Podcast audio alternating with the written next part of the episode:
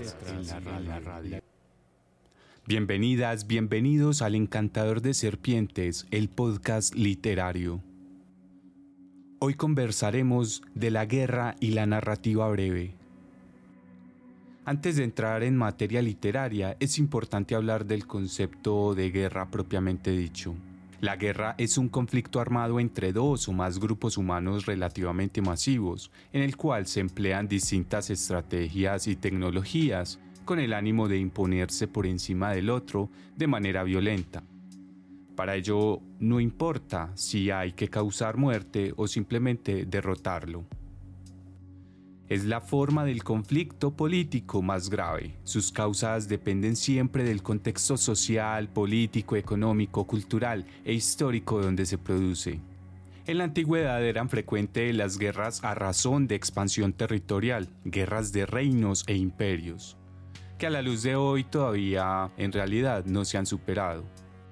También las hay a razón de motivos religiosos, como las cruzadas impulsadas en la Edad Media por la Iglesia Católica. Hay las guerras por disputas internas de una nación. Son las guerras civiles originadas por distintos motivos sociales, políticos, económicos, culturales, etc. Existen distintas reglas que se han intentado implementar para humanizarlas, para humanizar las guerras. Por ello existe el derecho internacional humanitario, un conjunto de normas que, según el Comité Internacional de la Cruz Roja, trata de limitar los efectos de los conflictos armados para proteger a las personas que participan de ellos o que no participan ya de los combates, y que limita tanto los medios y métodos de la misma, como el sufrimiento innecesario, el respeto por los civiles y los daños graves en el medio ambiente. El derecho internacional humanitario se encuentra reglamentado en los cuatro convenios de Ginebra de 1949 y los protocolos adicionales de 1977, relativos a la protección de víctimas de conflictos armados, así como en otras convenciones y tratados que prohíben el uso de ciertas armas y tácticas militares. El encantador de serpientes podcast. Bueno, ya los oyentes deben estar diciendo mucho tilín tilín y la literatura pa' cuándo. Calma, ya vamos a leer un cuento sobre el origen de la guerra. El cuento se llama precisamente El origen de la guerra. Es de Marco de Nevi, un escritor argentino que cultivó la literatura breve. El cuento aparece en el libro Falsificaciones, una serie de cuentos basados en versiones ficticias de hechos históricos. Totalmente recomendado. El origen de la guerra, Marco de Nevi. Un lugar solitario al pie de los muros de Troya. Entran por distintos lados Menelao y Helena. Detente. ¿Quién eres? ¿No me reconoces? No, y quítate del paso, me aguardan mis camaradas. El combate se ha reanudado alrededor del cadáver de Patroclo. Soy Helena, tu mujer. Ahora me llaman Helena de Troya. Troya, Troya, hace diez años que la sitiamos. Porque hace diez años París me raptó y me trajo aquí. ¿No recuerdas? Pero hoy tomaremos la ciudad. Te diré, jamás me acosté con París. Con otros puedes ir, pero jamás con París. Estoy pura ante tus ojos. Oyes, ese que gritó es Aquiles. La muerte de Patroclo le sacudió la modorra. Y yo aquí perdiendo el tiempo. La familia de París no desperdiciaba oportunidad para ayudarme. La madre nunca me dirigió la palabra. Y las hermanas, ¿para qué contarte? Odiosas como todas las cuñadas. Nuestras fuerzas se han concentrado en un punto estratégico. La tierra se estremece bajo los carros lanzados a la carrera. El bosque de lanzas hace oscurecer la luz del sol alrededor de las murallas. Sublime espectáculo. El único amable conmigo ha sido Héctor. Héctor, ese es otro que tiene las horas contadas. Mató a Patroclo y Aquiles se la juró. Pero yo me di mi lugar. Cuando comenzó el sitio de Troya, me encerraron en mi dormitorio. Ahora, aprovechando la confusión, pude escapar. Nadie escapará. Troya está irremisiblemente perdida. Tenemos 20.000 soldados, 300 carros de asalto y por si fuera poco, tenemos el caballo de Troya. Pude escapar y aquí estoy. Ya no necesitas seguir combatiendo. ¿Qué dice esta insensata? Debemos vengar la muerte de Patroclo. ¿Qué te importa, Patroclo? Es asunto de Aquiles. La guerra se hace por mí. ¿No te acuerdas? París me raptó y entonces tú... Yo, ¿qué tiene que ver conmigo toda esa historia de París y de tu rapto? ¿Cómo que qué tiene que ver? Soy Elena. ¿O te enviaron los troyanos para que me distraigas con tu cháchara? Soy tu esposa. Basta de cacareos, debo ir a combatir. Combates para rescatarme y aquí me tienes. Se terminó la guerra. Esta mujer se ha vuelto loca. Miren si una guerra que ya dura 10 años la vamos a hacer por una muñequita como tú. Y entonces, ¿por qué la hacen? ¿Puedes decirme? ¿Por qué? Ya no me acuerdo. Tampoco interesa. Una vez comenzada, la guerra se justifica por sí misma. No hay que buscarle excusas. Pues bien, te lo diré yo. Cuando Paris me raptó... Y dale con Paris, Paris está muerto. Muerto, vaya. Y era hermoso Sebavieca.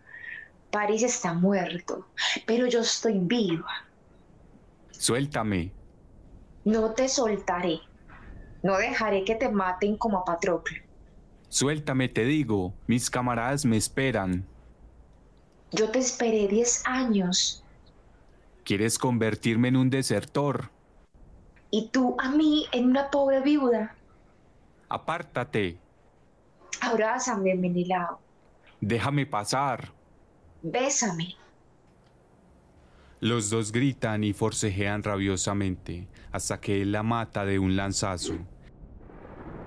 Elena cae con una gran mímica teatral, Menelao salta por encima del cuerpo de Elena y antes de salir se detiene, mira el cadáver. Me parece haber visto esa cara alguna vez, hace ya tiempo, pero ya no recuerdo. Elena, ¿quién podrá ser esta Elena? Quizás alguna espía troyana, por algo se llamaba Elena de Troya, y se vienen matarla.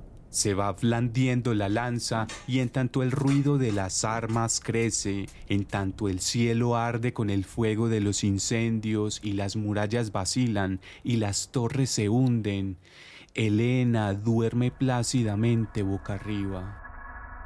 Este cuento, aunque breve, me parece que ofrece pistas para entender un poco el mantenimiento de los conflictos, las guerras. Cuando lo leí por primera vez, creo que pude entender de mejor manera la dinámica de las guerras. La guerra se justifica por sí misma. En la narración ya no importa que Elena se entregue a Menelao, él está cegado por lo que ha ocurrido en la misma. Está sediento de sangre y venganza, lo que configura una espiral de violencia.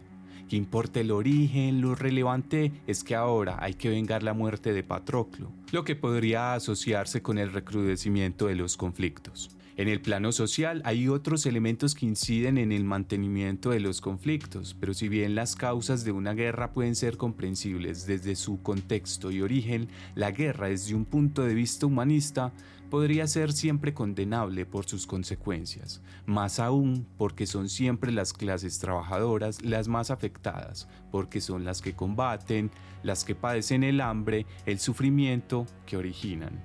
Habría que ir a la mitología griega para comprender desde el símbolo las dos caras de la moneda de la guerra.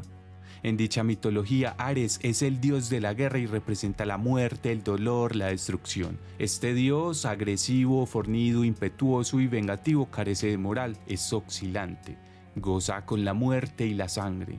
Es feroz, sanguinario, pero a la vez sin inteligencia, brutal.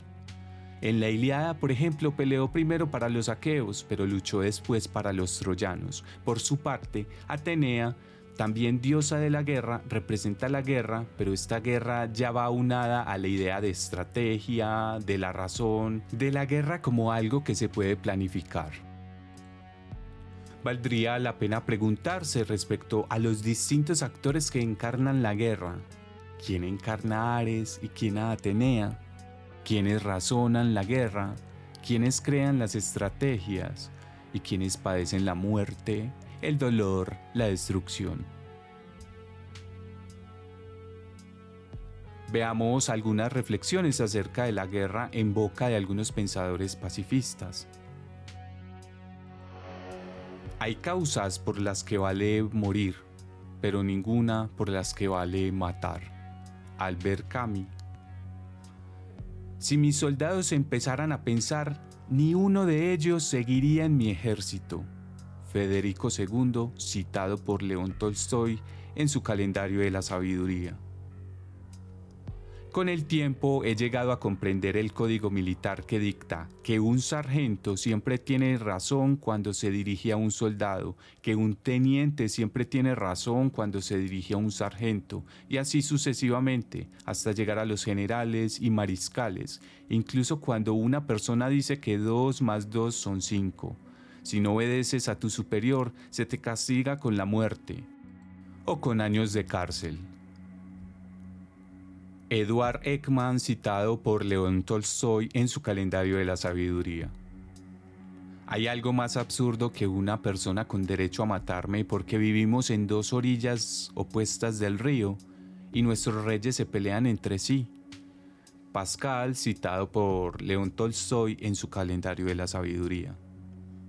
La guerra no solo puede ser detenida por los gobiernos, sino por la gente que padece sus consecuencias hará lo más natural dejar de obedecer órdenes. León Tolstoy. Maldita sea la venganza y si me matan al más querido de mis hermanos, no quiero venganza, quiero otros seres humanos. Las guerras se hacen por amor a sí mismas. Mientras no reconozcamos esto, jamás será posible combatirlas realmente. Elías Canetti, La provincia del hombre. Desde que están sentados en sillones y comen en mesas, hacen guerras más largas. Elías Canetti, La provincia del hombre.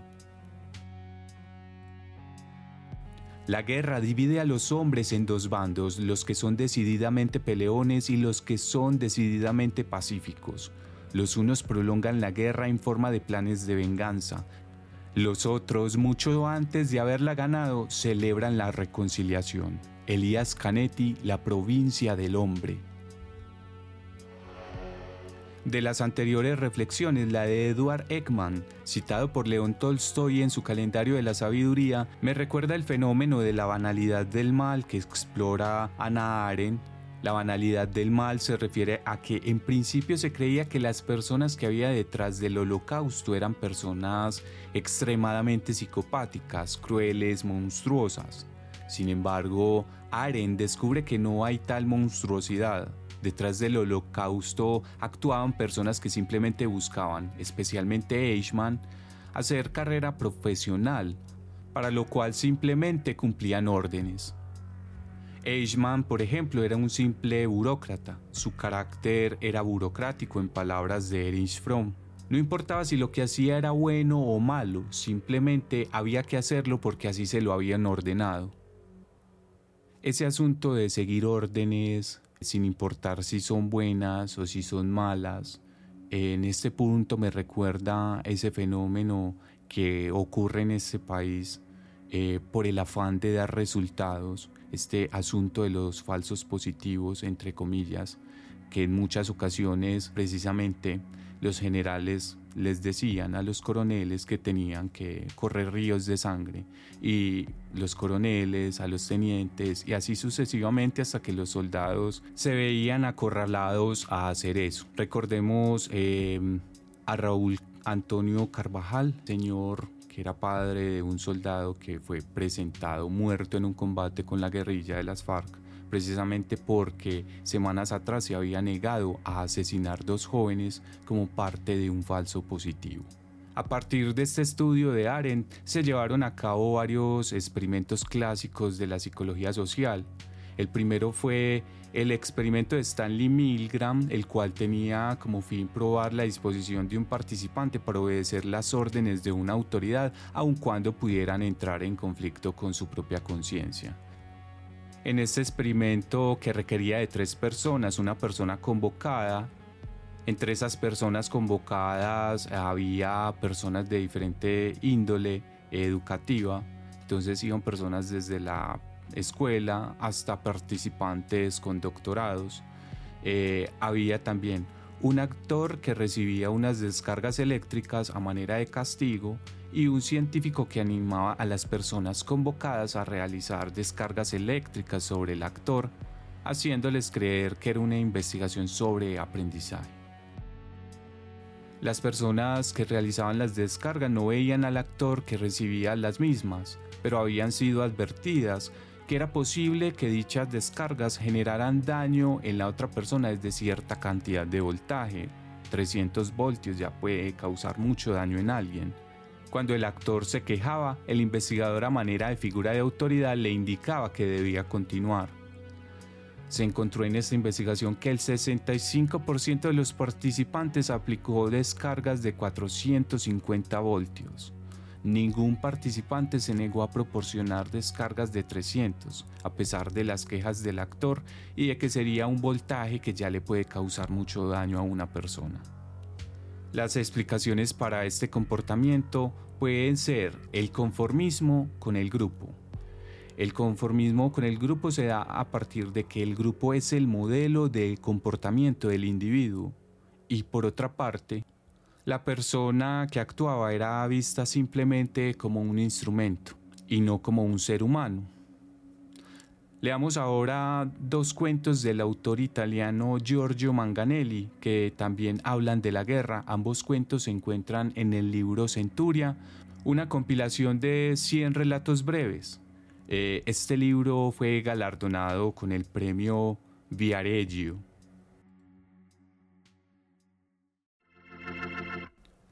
14. Giorgio Manganelli.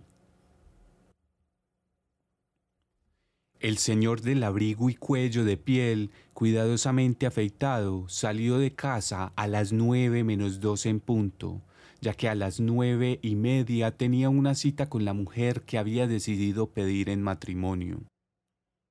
Hombre ligeramente superado por los acontecimientos, casto, sobrio, taciturno, no inculto, pero con una cultura deliberadamente anticuada, el señor del abrigo había decidido hacer a pie el camino que le separaba del lugar de la cita y aprovechaba el tiempo para meditar, ya que estaba convencido de que, cualquiera que fuese la respuesta, su vida se aproximaba a un cambio dramático, Naturalmente aprensivo, estimaba probable una respuesta dilatoria y se sentiría alegrado por un no dicho con cortesía. Ni se atrevía a pensar en un sí inmediato.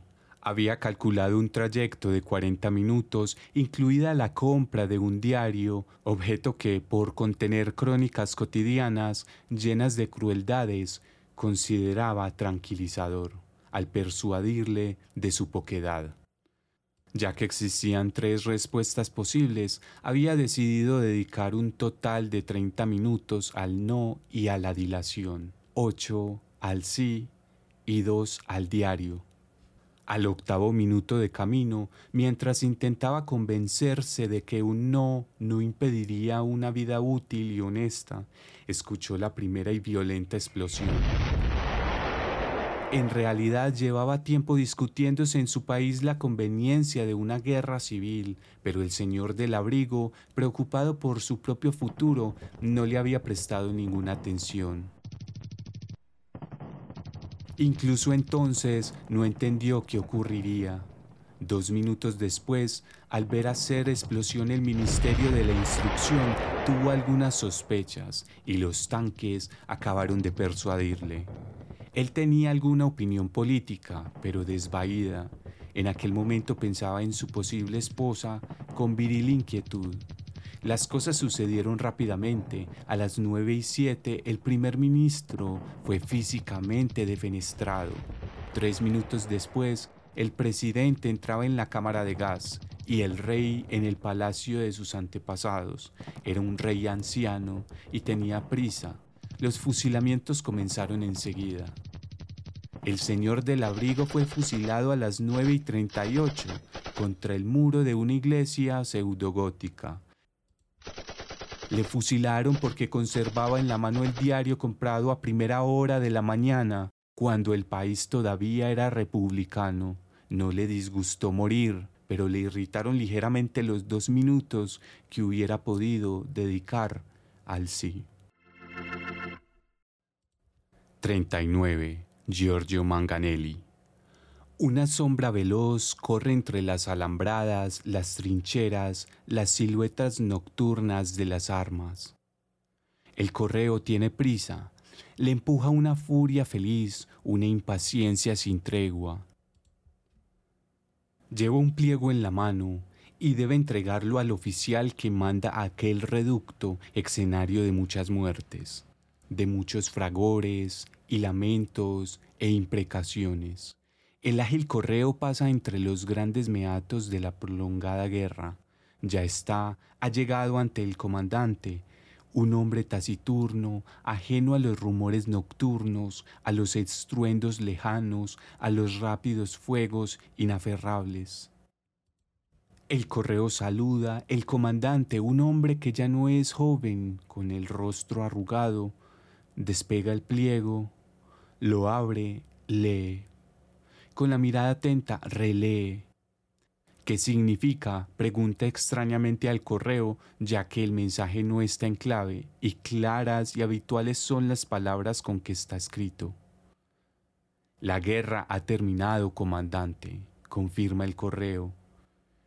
Consulta su reloj de pulsera. Ha terminado hace tres minutos. El comandante alza el rostro y con infinito estupor el correo descubre en aquel rostro algo incomprensible, un principio de horror, de espanto, de furor. El comandante tiembla, tiembla de ira, de rencor, de desesperación. Vete, carroña, ordena el correo. Este no entiende y el comandante se levanta y le abofetea. Largo o te mato. El correo huye, con los ojos llenos de lágrimas, de angustia, casi como si se le hubiese contagiado el espanto del comandante. Así que, piensa el comandante, ha terminado la guerra, se vuelve a la muerte natural, se encenderán las luces. Oye voces procedentes de la posición enemiga. Alguien grita, llora, canta. Alguien enciende una linterna, la guerra ha terminado en todas partes, ya no queda ninguna huella de guerra. Tanto las armas relucientes como las herrumbrosas son definitivamente inútiles. ¿Cuántas veces han apuntado para matarle a aquellos hombres que cantan? ¿Cuántos hombres ha matado y ha hecho matar en la legitimidad de la guerra? Porque la guerra legitima la muerte violenta. Y ahora, el comandante tiene el rostro bañado de lágrimas. No es verdad. Hay que dar a entender inmediatamente de una vez para siempre que la guerra no puede terminar.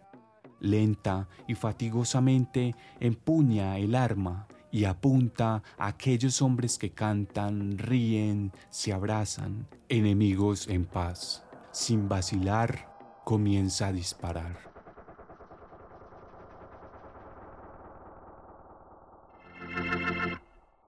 A propósito, el último cuento, en muy buena parte, no hay una guerra sino una construcción discursiva de un enemigo. El enemigo es a quien hay que destruir. En principio el enemigo es un otro, un ajeno, un distinto al que se transfiere un estatus de amenaza y se le demoniza. Para destruir a alguien primero hay que destruirlo en el discurso, ya luego se le puede deshacer físicamente. Por eso la estigmatización de un grupo social es tan peligrosa. Hay que recordar que, por ejemplo, en la Alemania nazi se había cultivado el discurso antisemita antes del holocausto. El judío era el enemigo, se le culpaba de todos los problemas de Alemania. la pobreza, el desempleo y la derrota en la Primera Guerra Mundial. Por su parte, a la vez que se construye la figura del enemigo y se le asocia con lo malo, se establece a sí como el bueno, como la solución del problema que es el otro. Esta construcción discursiva se alimenta de la lógica aristotélica, en la cual A es completamente distinto de B y A nunca puede ser B. Eh, y esto también se alimenta del razonamiento religioso occidental, heredero del zoroastrismo, primera religión que establece la lucha del bien y del mal, que luego retoman el cristianismo.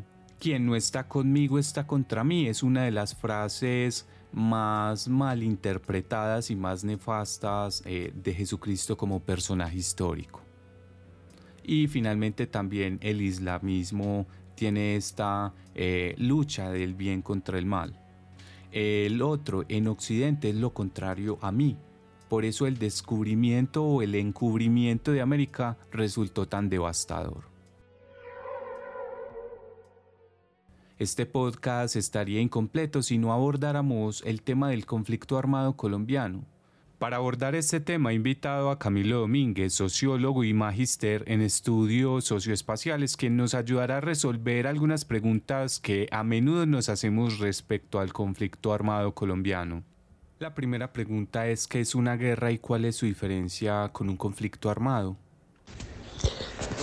Una guerra y un conflicto armado son en esencia lo mismo. Eh, son confrontaciones entre ejércitos o grupos organizados eh, con mando y control que se enfrentan mutuamente.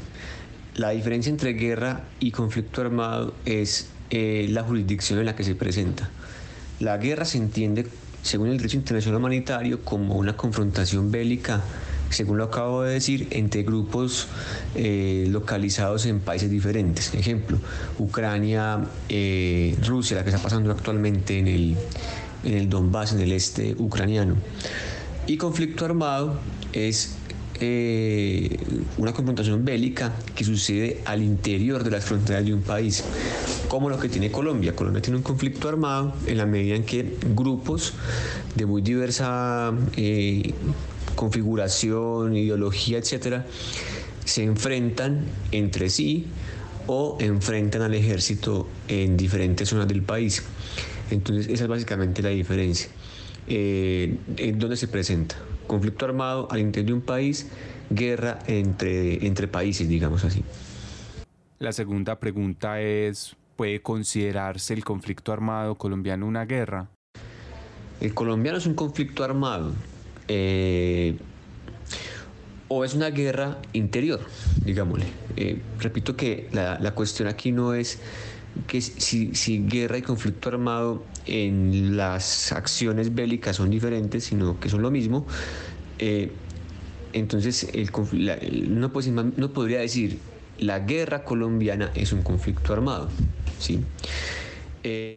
¿Qué ha originado el conflicto armado colombiano? Sobre las causas que han originado el conflicto, eh, la más común es la tenencia de la tierra. Colombia es de los pocos países del mundo, eh, creo que el único en el hemisferio occidental, si mal no recuerdo ahora, que no ha hecho una reforma agraria por vía democrática, es decir, el país nunca ha eh, generado una repartición democrática de la tierra, tenemos una altísima concentración de la propiedad eh, rural en Colombia. Eso se ha generado que haya guerrillas de origen rural, el EPL, las FARC, por ejemplo, eh, que tengan, hayan tenido y tengan aún sus bases en las zonas de colonización, zonas de, frontera agrícola abierta. Esa ha sido una, causa que se ha eh, identificado históricamente como, como muy importante. Sin embargo, hay otras que son muy claves también para el caso colombiano y que lo hacen un caso muy particular y es la apertura del régimen democrático.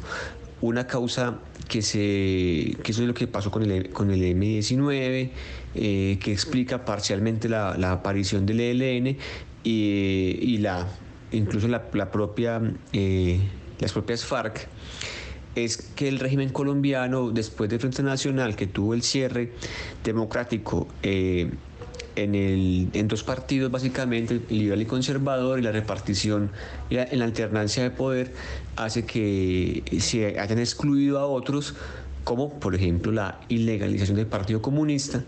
Entonces los comunistas, eh, además de ese cierre democrático, sufren una, una eh, violenta represión y exterminio armado.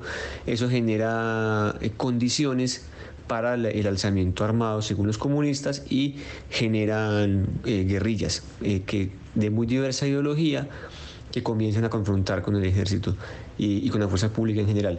Entonces en Colombia tenemos esa particularidad también, es que el, tipo de régimen político es una causa explicativa del conflicto, por un lado habría otras causas que lo han agravado. Más que explicar su origen, son eh, la agudización del fenómeno bélico, que es la aparición del narcotráfico en los 70 y 80, pero sobre todo en los 90, eh, cuando las guerrillas, sobre todo los paramilitares, comienzan a, a financiar sus estructuras armadas a partir del narcotráfico bien sea directamente o por hacerse a, algún tipo de eslabón de la cadena narcotraficante. Entonces, eso hace que la confrontación armada en Colombia, sobre todo desde la década del 90 en adelante, tenga un, particular crecimiento, que se convirtió en un muy alto crecimiento. Eh, y una agudización. Entonces, digamos que ahí hay una explicación que eh, eh, permite entender por qué en cierto periodo, que es el periodo 95, 96 más o menos, hasta la década de, del 2010 más o menos, eh, hay una confrontación armada muy alta en Colombia. Sería una, un factor de agudización que tiene que ver con el narcotráfico y en, el último, en la última década la aparición de rentas ilegales, especialmente asociadas a al tema del oro, la minería. Eh, dado esto, la crisis económica del 2008, que incentivó eh, la, minería, la minería ilegal en Colombia porque el precio del oro se disparó, eh, incluso a niveles que, que hacían que fuera para algunos grupos incluso más rentable trabajar minería ilegal que narcotráfico, por ejemplo. Luego de ver los orígenes del conflicto armado colombiano, eh, viene la pregunta de qué lo ha mantenido. entre el 80 y, el, digamos que la década del 2000, eh, una causa fundamental es el exterminio de las liderazgos de izquierda, particularmente la UP. Eh, eso generó digamos que se reiterara la, idea de los comunistas y de izquierda de, del cierre del régimen y la imposibilidad de hacer política por vía no armada. Eso hace que se haya agudizado mucho el conflicto que se haya mantenido.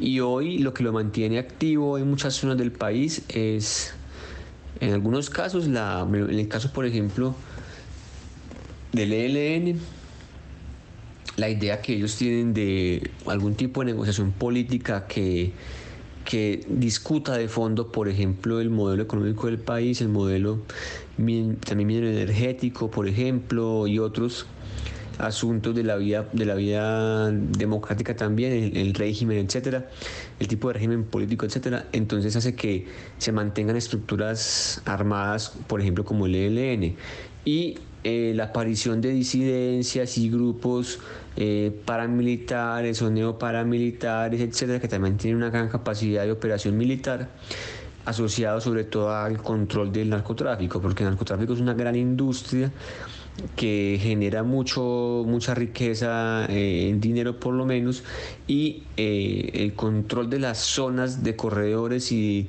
del cultivo de drogas, sobre todo en el sur del país. Sin embargo, uno podría decir que a hoy comparativamente con los años 80, 90, las condiciones para el lanzamiento armado han cambiado muchísimo. Eh, tenemos un régimen democrático que no es el mismo régimen de hace 30 años ni 20 años, hay un, cambio de, en la dinámica del régimen. Y un, factor que se me olvidaba mencionar, que es muy importante, y es el, aumento eh, dramático, drástico aumento de los homicidios de líderes sociales, eso a partir del 2016 eh, y sobre todo 2018. Y una última, creo yo que es la propia noción del régimen político colombiano, eso está en cabeza del gobierno nacional, del el, mantenimiento de la doctrina del, enemigo interno. Eso quedó muy claramente demostrado en el paro del 2021, donde el Estado colombiano responde de manera muy violenta, muy violenta, casi eh, en la escala de, de Birmania, de Myanmar, es decir, con las ejecuciones en vía pública de manifestantes, detenciones arbitrarias, eh, dispersión masiva de manifestaciones pacíficas, una oleada de represión muy, muy impresionante que viene a demostrar ahora, superada sobre todo la conflictividad con las FARC, que el, el, el régimen político colombiano mantiene una lógica contrainsurgente y anti, antidemocrática en ese sentido, porque impide la manifestación masiva de la población, la reprime, eh, la, censura, la, ataca, la, la macartiza, la señala de infiltrada por la insurgencia y demás. Finalmente, la pregunta de cómo se podría salir de ese conflicto armado, cómo se podría salir de esa espiral de violencia de la que se suele hablar. La espiral de violencia es muy compleja de superar porque hay condiciones de muy variado índole asociadas al origen de la violencia. Entonces, eh, en Colombia tenemos un conflicto muy largo eh, que se ha instalado en las mentes y en las formas de actuación cultural y vital de los colombianos en general, sean esos parte de las actividades bélicas o no.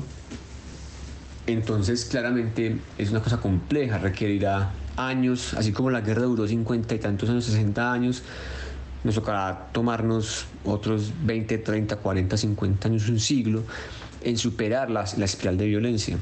Eh, creo que la estamos superando pese al pico que estamos teniendo en los últimos cuatro años de, de conflictividad armada, porque las, repito, las condiciones del régimen político han cambiado, la dinámica económica ha cambiado, eh, hay un repliegue eh, evidente de fuerzas antidemocráticas eh, en lo que tiene que ver con el Estado colombiano.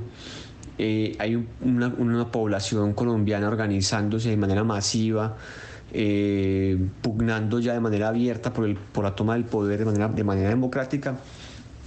necesitamos un gobierno democrático que comience a hacer las reformas que el país necesita, que son muchas, eh, que no se van a hacer en cuatro años, que van a tener reflujos, es decir, que se pueden hacer reformas en esos cuatro años y en los próximos cuatro llegará un gobierno que retroceda sobre algunas y avance sobre otras, eso es muy factible que pase.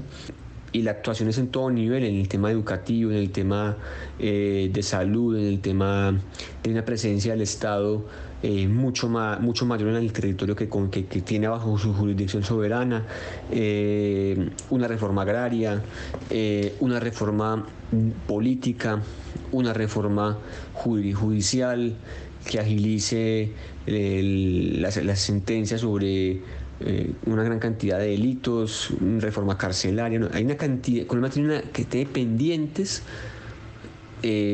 una cantidad de reformas de un Estado, digamos, moderno, liberal, clásico, digámosle así, tiene pendientes una cantidad de reformas y sin embargo hay, ha creado una necesidad de reformas nuevas producto de una conflictividad tan grande. Entonces, además de las reformas, digamos, normales de un Estado liberal, democrático, eh, moderno, le faltan otras que han surgido a partir de la guerra para poder salir de la espiral de violencia. Agradezco la participación de Camilo Domínguez en esta breve entrevista que nos da un contexto general del conflicto armado colombiano. Antes de continuar con las lecturas, quisiera introducir una reflexión histórica respecto al fenómeno de las guerras. Steven Pinker, uno de los más reconocidos psicólogos del mundo, en el libro Los ángeles que llevamos dentro del año 2011, tras un estudio del fenómeno de la guerra, dice que vivimos en la época más pacífica de la historia, eh, esto comparado con épocas anteriores. Por lo mismo, dice Pinker, hay menos personas que privan de la vida a otras, y a la vez hay más personas dispuestas a intentar a detener aquellas que hacen daño. Sin embargo, curiosamente, una o pocas personas pueden privar de la vida a muchas otras, a comparación de antes. Robert Sapolsky, un biólogo e investigador del Museo Nacional de Kenia, en su libro Compórtate, la biología que hay detrás de nuestros peores y mejores comportamientos, cuestiona la conclusión de Pinker, aunque le concede algunos puntos.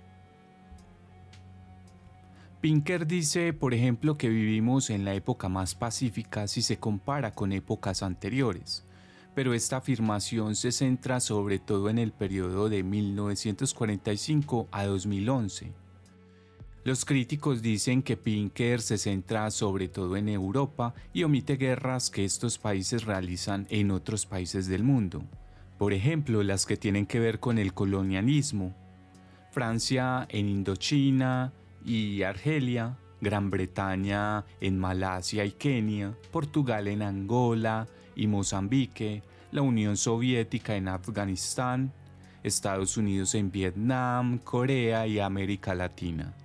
Pinker pasa por alto también que algunos países han pasado por disputas internas y también omite que las guerras se han vuelto más cruentas pues los países desarrollados venden armas de última tecnología a países en guerra y que se realizan a su vez lo que se llaman guerras subsidiarias, es decir, guerras en las que se participa indirectamente.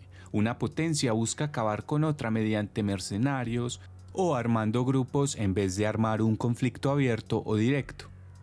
Guerras de esta índole son las de Corea, la de Vietnam, Afganistán, Irak, Siria, Líbano, El Salvador, India, Pakistán, Etiopía, Somalia. Sapolsky refiere que la paz ha sido un privilegio de los países desarrollados y no de los países en vías de desarrollo.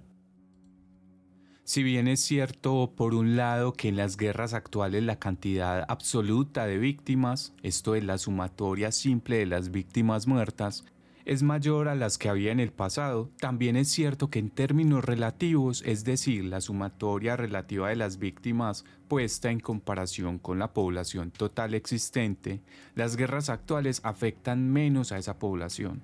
Es decir, eh, en términos de cantidad relativa de víctimas es menor hoy a en el pasado.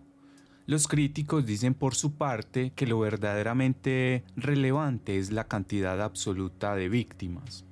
Sapolsky enuncia la importancia de reconocer nuestras irracionalidades. Muchos de nuestros comportamientos están guiados por mecanismos de los que no somos conscientes, como los que mencionaba anteriormente de la banalidad del mal, de la obediencia, etc.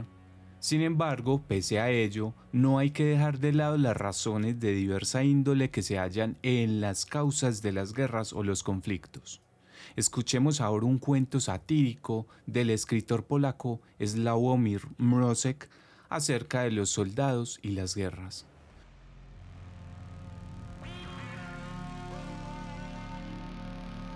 Volvía el soldado a casa, Slavomir Mrozek. Tras muchas batallas peligrosas, volvía el soldado a casa. Las guerras le habían llevado a países extraños, así que tenía que preguntar por el camino, porque ya no sabía por dónde iba.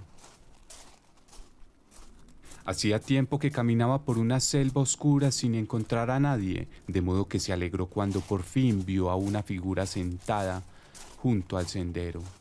Se le acercó y le preguntó con educación. ¿No sabréis por casualidad cuál es el camino que lleva a mi casa? No dijo ni mi buen señor ni mi buena señora, pues la figura estaba envuelta en una capa negra y no lograba distinguir si se trataba de un hombre o de una mujer. Justamente voy hacia allí, respondió la figura. Ya te enseñaré el camino. Se alegró el soldado porque no erraría más y se puso en camino junto a la figura. Caminaron largo tiempo, ella adelante y el soldado detrás. Por mucho que se alargara el paso, la figura siempre iba algo más adelantada. Además, callaba, lo cual le parecía al soldado de mala educación, pues resulta extraño que dos personas caminen así, en silencio, a través de un bosque oscuro. De modo que preguntó, ¿Y vos os dirigís hacia mi tierra por amistad o por negocios? Yo busco un soldado. Hasta ahora no lo he podido encontrar porque estaba guerreando y en la guerra hay muchos soldados. Cada vez que encontraba alguno, resultaba que no era aquel. Pero he oído que ha acabado la guerra y que ahora vuelve a casa. Así que voy allí, porque es donde a un buen seguro lo encontraré. Cada soldado tiene muchas guerras, pero solo una casa. Al oír esto, el soldado puso pies en polvorosa, desanduvo todo el camino del bosque y volvió a enrolarse para una guerra, ya que, gracias a Dios, guerras no faltan solo que añora a su casa y seguramente regresará a ella algún día.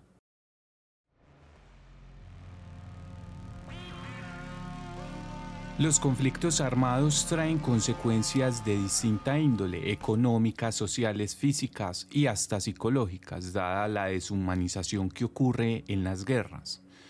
Para los actores que participan en ellas y las víctimas deja secuelas a menudo como el desarraigo a razón de los desplazamientos, pérdidas, duelos y en general ruptura del tejido social. Eh, en un plano psicológico, por ejemplo, ocurre el estrés postraumático. Escuchemos ahora un cuento de Edmundo Valadez.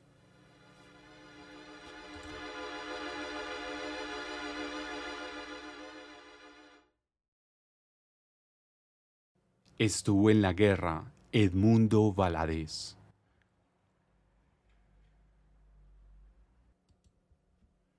De pronto todas las cabezas desaparecieron.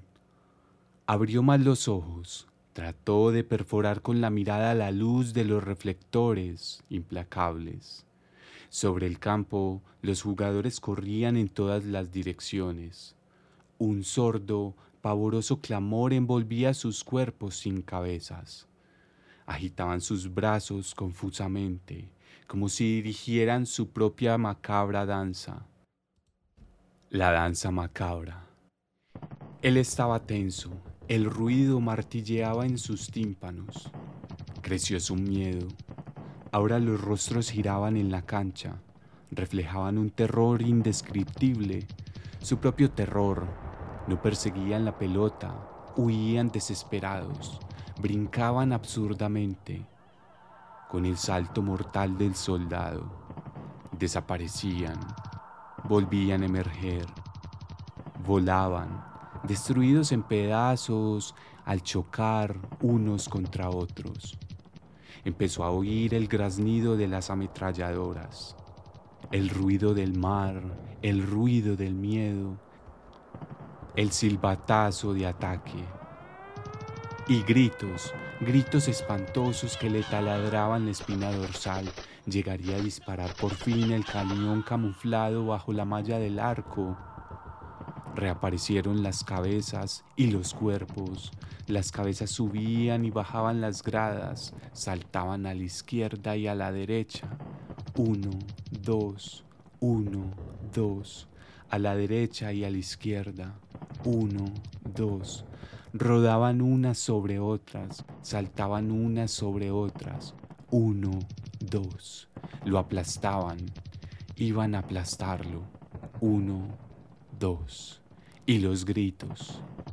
Se lanzó por las escaleras a ganar la playa, a esconderse en las trincheras, la salida, a empellones, empujando los cadáveres móviles que cerraban el paso la puerta, la plaza, arriba, siempre el cielo, el cielo.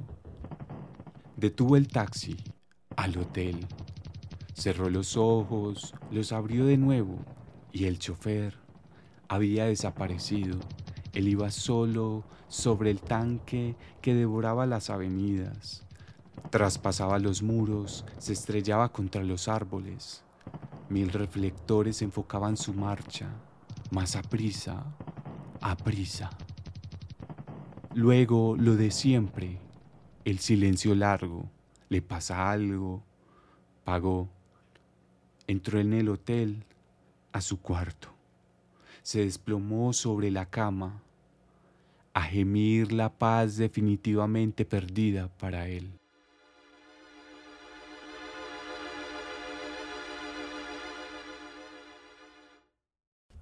El personaje de este cuento es una persona que sufre un trastorno de estrés postraumático. Este último se caracteriza por síntomas en los cuales la persona revive el trauma y siente miedo de nuevo a través de pesadillas, pensamientos aterradores y flashbacks. También experimenta síntomas de evasión, ya sea de lugares, eventos, objetos o pensamientos relacionados con el evento traumático, asimismo como síntomas de hipervigilancia y reactividad como sentirse sobresaltado, tenso, dificultad para dormir e ira.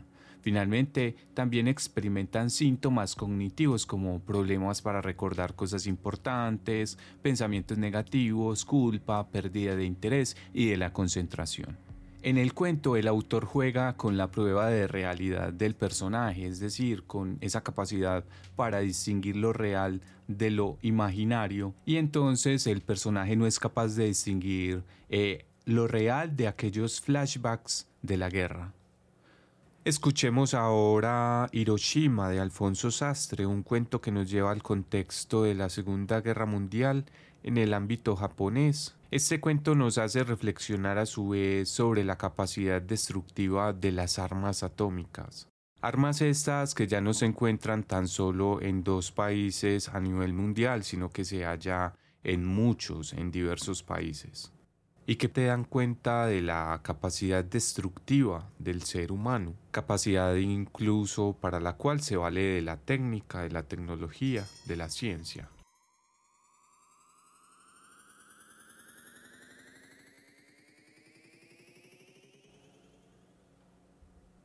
Me llamo Yanahido, trabajo en Nagasaki y había venido a ver a mis padres en Hiroshima. Ahora ellos han muerto. Yo sufro mucho por esta pérdida y también por mis quemaduras. Ya solo deseo volver a Nagasaki con mi mujer y mis hijos. Dada la confusión de estos momentos, no creo que pueda llegar a Nagasaki enseguida, como sería mi deseo pero sea como sea, yo camino hacia allá. No quisiera morir en el camino. Ojalá llegue a tiempo de abrazarlos.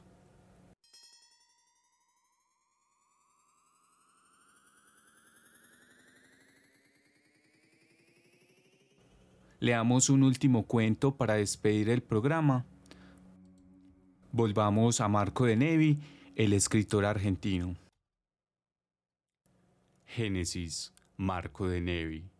Con la última guerra atómica, la humanidad y la civilización desaparecieron, toda la tierra fue como un desierto calcinado. En cierta región de Oriente sobrevivió un niño, hijo del piloto de una nave espacial. El niño se alimentaba de hierbas y dormía en una caverna. Durante mucho tiempo, aturdido por el horror del desastre, solo sabía llorar y clamar por su padre. Después sus recuerdos se oscurecieron, se disgregaron, se volvieron arbitrarios y cambiantes como un sueño. Su horror se transformó en un vago miedo. A ratos recordaba la figura de su padre que le sonreía o lo amonestaba o ascendía a su nave espacial, envuelta en fuego y en ruido, y se perdía entre las nubes. Entonces, loco de soledad, caía de rodillas y le rogaba que volviese. Entre tanto, la tierra se cubrió nuevamente de vegetación, las plantas se cargaron de flores, los árboles de frutos. El niño, convertido en un muchacho, comenzó a explorar el país. Un día vio un ave, otro un lobo, otro día inesperadamente se halló frente a una joven de su edad que, lo mismo que él, había sobrevivido a los estragos de la guerra atómica. ¿Cómo te llamas? le preguntó. Eva, contestó la joven, ¿y tú? Adán.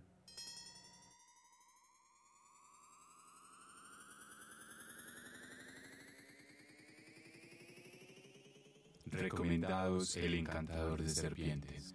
Este no sería un podcast de promoción de lectura completo si no hiciéramos una lista de recomendados. Entonces acá vienen los recomendados del tema, la literatura y la guerra. El primer recomendado es La Iliada de Homero, La Eneida de Virgilio, Guerra y Paz de León Tolstoy, 1919 de John Dos Pasos, Diez días que estremecieron el mundo y México insurgente de John Reed. La guerra no tiene rostro de mujer, Los muchachos de Zinc y Los últimos testigos de Svetlana Alexievich. Hiroshima de John Hershey. La tumba de las luciérnagas de Akiyuki Nosaka. Por quien doblan las campanas de Ernest Hemingway, la hora 25 de Constantin Virgil, Gorazde, Zona Protegida, Notas al pie de Gaza y Palestina de Joe Sacco. Medio Sol Amarillo de Chimananda Ngozi. La máquina de Joseph Walser de Gonzalo M. Tavares, Un hombre de Klaus Klamp, Suite francesa de Irene Nemirovsky, Viaje al fin de la noche de Louis Fernand Céline, Tempestades de acero de Ernst Junger, El desierto de los tártaros de Dino Bussati, Matadero 5 de Kurt Bogenut. El tren llegó puntual de Heinrich Boll. El buen soldado de Zbek de Jaroslav Hasek. Y los libros de los autores colombianos El Día del Odio de José Antonio Lizarazo, El Cristo de Espaldas de Eduardo Caballero Calderón, Marea de Ratas de Arturo Echeverry Mejía, Los Ejércitos de Evelio Rosero, Los Derrotados de Pablo Montoya, Abraham entre bandidos de Tomás González. Acá hay entonces una lista eh, para que anoten y lean las personas que les llaman la atención este tema. Eh, agradezco especialmente al equipo de la revista Opinión a la Plaza que me ayudaron a construir esta ruta de lecturas acerca del tema de la guerra en la literatura. Antes de terminar el programa quisiera eh, dejar una reflexión que parte de una carta que le escribe Albert Einstein a Sigmund Freud, una carta donde le pregunta, ¿existe algún medio que permita al hombre librarse de la amenaza de la guerra? Freud responde en una carta titulada El porqué de la guerra, eh, y en ella plantea que la guerra es expresión del instinto destructivo del ser humano en Freud la guerra es la madre del derecho, dado que en principio casi todos los problemas humanos se resolvían antes mediante la vía violenta. Primero eh, por la vía de la fuerza física, luego mediante las armas. Luego viene la unión del grupo. El derecho es fruto de la unión del grupo en Freud, pero sigue siendo violencia, por ejemplo, cuando algún individuo se resiste al dominio de dicho grupo. Freud también sugería que, irónicamente, con frecuencia la guerra se convertía en una forma de instaurar la paz.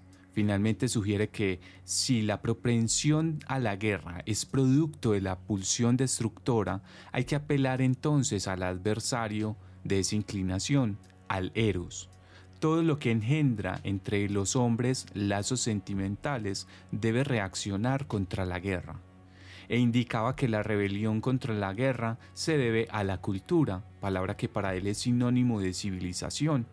En breve, el mecanismo de la cultura consiste en una evolución progresiva de los fines instintivos unido a la limitación de las reacciones impulsivas.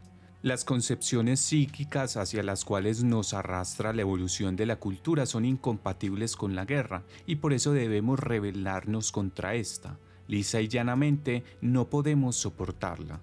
No es una repugnancia meramente intelectual y afectiva, sino que para nosotros, pacifistas, es una intolerancia constitucional, una idiosincrasia que en cierto modo alcanza su máxima expresión, afirma Freud, quien remata, todo lo que trabaja en favor del desarrollo de la cultura trabaja también contra la guerra. Más allá de este análisis, es importante indicar también que la lucha por la paz tiene que plantear la modificación de las condiciones sociales, económicas, políticas, etc., que llevan a la guerra, y que, siguiendo al inventor del psicoanálisis, también vendrían siendo aspectos que atañen al proceso cultural. Locución Mauricio López. Lecturas Daniela Carvajal y Mauricio López.